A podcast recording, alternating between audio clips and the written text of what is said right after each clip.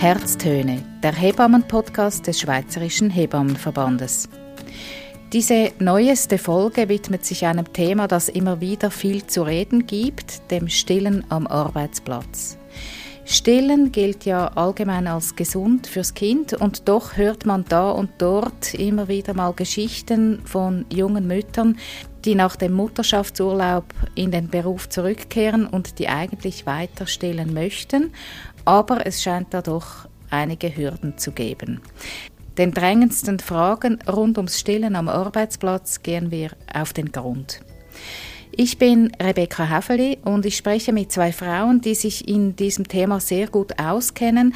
Nathalie Kaufmann, Hebamme und Stillberaterin und Isabella Meschiari, sie ist Juristin. Hallo zusammen. Hallo. Hallo. Ganz kurz, vielleicht eine Antwort von euch beiden. Wie drängend ist eigentlich dieses Thema Stillen am Arbeitsplatz? Isabella. Das Thema ist immer sehr aktuell und brennend, weil äh, zu uns kommen immer viele Fragen darüber und äh, in ganz verschiedenen Bereichen und Berufswelten. Nathalie, als Hebamme, wie, wie oft bist du konfrontiert mit diesem Thema? Ich bin eigentlich regelmäßig bei jedem Wochenbettbesuch gegen Ende damit konfrontiert, weil sich die Frauen sehr viel Gedanken machen, wie sie das praktisch angehen müssen, dass sie arbeiten können und weiter stillen. Jetzt ihr beide, Nathalie Kaufmann und Isabella Meschiari, ihr engagiert euch bei der Stillförderung Schweiz. Nathalie sitzt als Hebamme im Fachbeirat und Isabella arbeitet bei der Stillförderung Schweiz als juristische Beraterin. Wir sprechen gerade jetzt über das Stillen am Arbeitsplatz, weil vom 16. bis 23. September die Weltstillwoche stattfindet. Und die diesjährige Kampagne, die widmet sich speziell der Arbeit und dem Stillen. So, damit haben wir jetzt den roten Teppich ausgerollt für ein spannendes Gespräch, das sich vor allem den konkreten Fragen im Alltag widmen soll. Vielleicht äh, zuerst zu dir, Nathalie, als Hebamme, direkt aus deiner jüngsten Erfahrung. Ähm, was war jetzt äh, die letzte Frage, das letzte Problem, das in diesem Zusammenhang an dich herangetragen wurde? Also die letzte Frage ist noch schwierig, weil die Frauen kommen mit sehr vielen Fragen, aber ich merke einfach so, auch wenn sie noch im, im Frühwochenbett sind, die beschäftigt das sehr. Sie möchten versuchen, das Beste für ihr Kind zu tun und lange stillen, aber sie haben auch ein wenig Angst, sich der Konfrontation mit dem Arbeitgeber zu stellen. Und da geht es um praktische Dinge. Ähm, gibt es einen Raum, wo ich stillen kann? Gibt es einen Kühlschrank, wo ich die Milch aufbewahren kann? Gibt es äh, Leute in meinem Team, die mich abdecken würden, wenn ich pumpen muss? Und das ist, sind so die, die Hauptthemen, die kommen immer wieder. Und auch Ängste, sich dem Arbeitgeber zu stellen, wenn man jetzt die Erste ist, die an den Arbeitsplatz zurückgeht und stillen möchte und man noch keine Vorkämpferinnen hatte. Das ist so das, was immer kommt. Wie ist das in deiner Erfahrung, Isabella, als Juristin? Ähm, ist das, ist, sind das ähnliche Themen? Äh, das Thema ist mehr ähm, auf Gesetzesebene, wie das Gesetz also praktisch umgesetzt werden, werden kann. Zum Beispiel das Gesetz sieht vor bezahlte Stillpausen während der Arbeit, aber Fragen kommen über die Berechnung dieser Pause. Frauen denken äh, eine pauschale Zeit zu den Arbeitszeit zurecht zu haben. Aber der Sinn des Gesetzes ist, dass die Frauen innerhalb der Arbeitszeit jederzeit eine Pause nehmen dürfen, um zu stillen, um abzupumpen. Und wie diese Zeit berechnet wird und äh, wann in Anspruch genommen werden kann, da tauchen immer Fragen. Ein anderes Problem ist, äh, der Arbeitgeber denkt, diese Pause steuern zu können oder festlegen zu können. Und das ist auch nicht der Sinn des Gesetzes. Die Pause dürfen nach Bedarf des Kindes oder der Mutter in Anspruch genommen werden. Ein anderes Thema, ein breites Thema ist dann auch eine Kündigungsdruck oder Druck auf die Frauen abstillen. Auf einige dieser Themen werden wir noch genauer eingehen.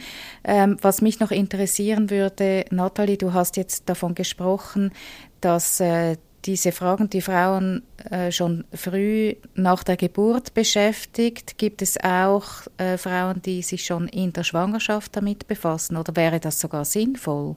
Also wenn ich zu einer Beratung in der Schwangerschaft gehe, ist das Thema Stillen, wenn ich wieder zurückgehe zum Arbeiten, ein wenig zu weit weg, weil sie haben andere Gedanken mit der Geburt oder wie wird das Wochenbett sein. Äh, sie wissen zwar alle, wie lange sie zu Hause bleiben, aber das ist zu weit weg. Aber für mich denke ich als Hebamme, wenn ich zu Ihnen gehe, ich, ich versuche das anzusprechen, dass man wirklich schon könnte ein wenig den Weg ebnen. Wie sieht das aus, wenn ich zurückkomme? Ich bringe den Wunsch schon mal an, dass ich gerne zurückkomme, aber ich möchte auch stillen und ich müsste vielleicht pumpen. Ich glaube, das wäre sehr, sehr sinnvoll. Das würde vielleicht den Druck im Wochenbett ein wenig äh, wegnehmen, wenn sie wüssten, es ist schon ein wenig organisiert oder, oder es ist klar, es geht.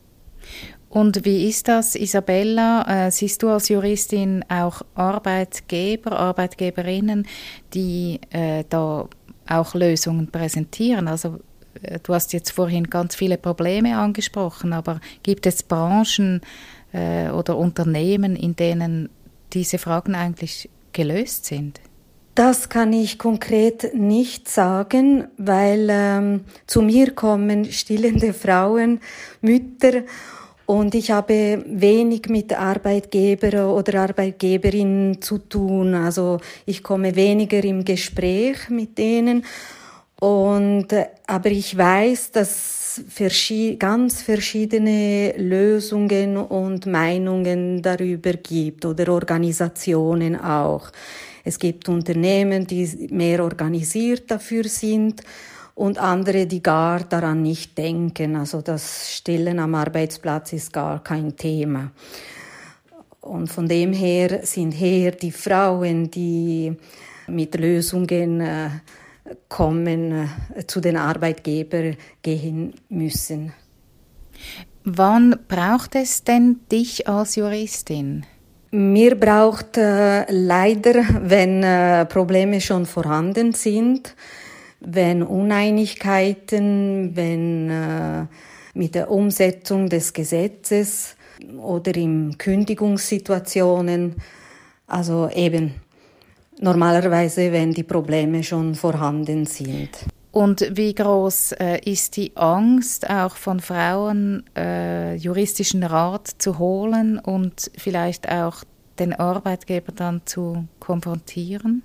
Die Angst ist ähm, nicht immer vorhanden. Also die, die Frauen haben nicht immer Angst und vor allem wenn Sie äh, mit den richtigen Argumenten oder mit den richtigen Mitteln und Wissen zu den Arbeitgebern gehen, dann habe ich das Gefühl, sie, die Angst geht ein wenig weg. Also sie haben mehr Vertrauen in sich selbst, weil sie sicher sind, äh, die richtigen Informationen zu geben und äh, im Gespräch mit den guten Argumenten äh, ihre Rechte durchsetzen können. Wie nimmst du das wahr, Nathalie? Die Angst der, der Frauen? Äh, oder hast du da ein Beispiel vielleicht? Ja, ich, ich denke schon. Es, ich kann es vielleicht nicht so als Angst ähm, bezeichnen. Ich glaube, ich habe jetzt keine Frau gehabt, die Angst vor dem Arbeitgeber hatte, aber die Unsicherheit und ähm, halt auch kommen und sagen, ich, ich, ich möchte das und ich, ich darf das eigentlich auch. auch wenn es für das System, wo ich arbeite, unbequem ist oder ich habe jetzt gerade eine Wöchnerin, die hat erst geboren, stillt wunderbar, ist Lehrerin und hat mir schon gesagt, ich still dann ab, wenn ich zurückgehe. Und dann habe ich gesagt, ja, wieso? Ja, ich kann mir das nicht vorstellen, ähm, zu pumpen am Arbeitsplatz und dann muss ich Pausenaufsicht machen und und meine Kolleginnen müssten mich da abdecken und, und mit den Kindern. Also sie sind so wie schon sehr verunsichert und ich versuche sie dann aufzubauen. Ich denke mir, ich gehe ja noch eine Zeit zu dieser Frau, dass ich vielleicht ihr auch aufzeichnen kann, was es für Wege gibt und ihr auch die Pluspunkte, das Schöne vom Stillen zeigen kann, damit, damit sie auch wie das weiterziehen möchte, weil ich denke mir, abstillen wegen dem Arbeitsort finde ich immer schade und das formuliere ich auch so. Und grundsätzlich äh, bist du überzeugt davon oder machst du die Erfahrung, dass es immer Lösungen gibt? Ja, ich glaube das. Wenn die Frau möchte. Weil es gibt auch Frauen, die, für die ist es klar, ich gehe dann zurück arbeiten und dann ist das Stillen abgeschlossen, äh, das Kind isst ja vielleicht schon oder kann mit der Flasche ernährt werden, geht in die Kita und das ist mir zu kompliziert und diese machen dann das nicht. Aber jene Frauen, die wirklich gerne stillen und Freude daran haben und das Gefühl haben, ich möchte das jetzt nicht einfach aufgeben, weil ich zurück in die Arbeitswelt gehe, für die findet sich eine Lösung, ja. Isabella, du hast am Anfang schon ähm, einige Punkte angesprochen, unter anderem die, die Pausen, die der Arbeitgeber zur Verfügung stellen muss. Kannst du ganz kurz sagen oder zusammenfassen, was denn die Rechte der Frauen sind? Ja, die, die Pausen, also die Länge der Pause hängen von der Arbeitsstunden pro Tag, die geleistet werden müssen. Und äh, je nach täglichen Arbeitszeit hat man 30 bis 90 Minuten Pause für Stillen, zum Beispiel bei einer täglichen Arbeitszeit von bis zu vier Stunden mindestens 30 Minuten, bei einer täglichen Arbeitszeit von mehr als vier Stunden mindestens 60 Minuten und bei einer täglichen Arbeitszeit von mehr als sieben Stunden mindestens 90 Minuten. Also es hängt von den tatsächlichen gearbeiteten täglichen Stunden. Und dann hat die Mutter auch ein Recht auf einen Stillort, also einen geeigneten Stillort. Also ist das äh, realistisch, dass dieser auch zur Verfügung gestellt wird? Oder also ich habe auch schon gehört von Frauen, die dann auf der Toilette abpumpen, was ja nicht wirklich ein geeigneter Ort zu sein scheint. Ja, äh, der Arbeitgeber muss, ist empfehlenswert, dass er eben ein, äh, einen Ort zur Verfügung stellt. Und es muss nicht ein geschlossenes Zimmer, äh, die nur für Stillen gewidmen wird. Es kann auch ein leeren Büro oder ein ein leeren Raum oder eine Ecke auch, ja, von einem Raum die dann ähm, irgendwie schützen kann, also wenig diskret machen kann.